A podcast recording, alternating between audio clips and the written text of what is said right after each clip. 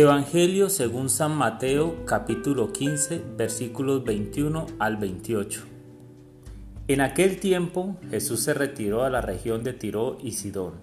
Entonces una mujer cananea saliendo de uno de aquellos lugares se puso a gritarle, Ten compasión de mí, Señor, hijo de David. Mi hija tiene un demonio muy malo. Él no le respondió nada.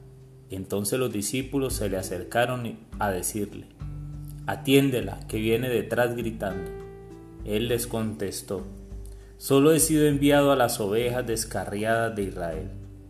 Ella se acercó y se postró ante él diciendo, Señor, ayúdame. Él le contestó, No está bien tomar el pan de los hijos y echárselo a los perritos. Pero ella repuso, Tienes razón, Señor pero también los perritos se comen las migajas que caen de la mesa de los amos. Jesús le respondió, Mujer, qué grande es tu fe, que se cumpla lo que deseas. En aquel momento quedó curada su hija. Palabra del Señor.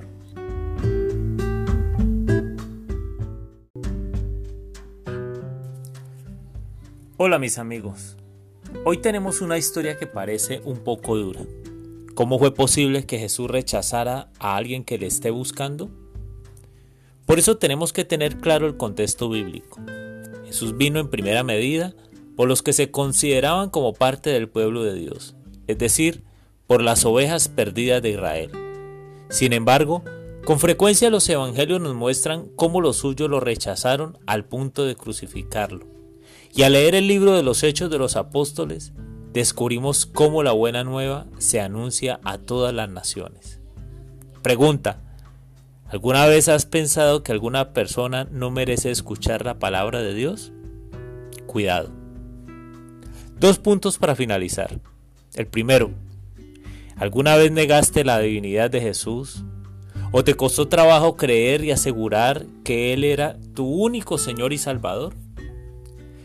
Así que Quizás estuvimos en la misma posición de la mujer cananea, una mujer perteneciente a un pueblo conocido como pagano, es decir, que no creía en el mismo Dios del pueblo de Israel.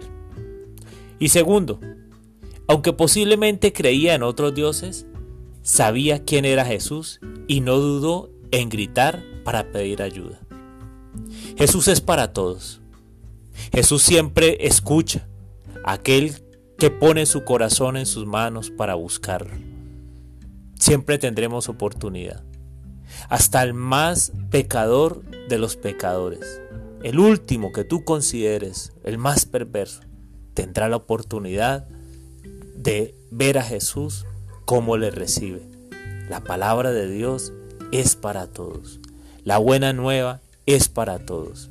Todos tienen la oportunidad de salvarse de alcanzar el reino de Dios.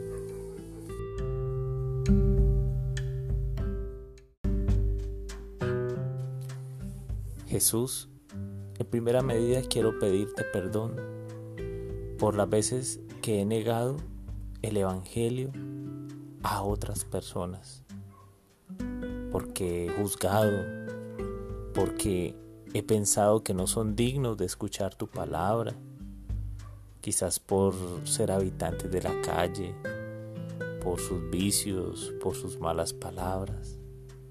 Jesús, tú no amas el pecado, pero amas a la humanidad. Por eso, hoy sé que no dudas en responder a quien te busque, sin importar su condición. De hecho, como alguna vez me enseñaron, la condición para tu amor es ser pecador. Amén.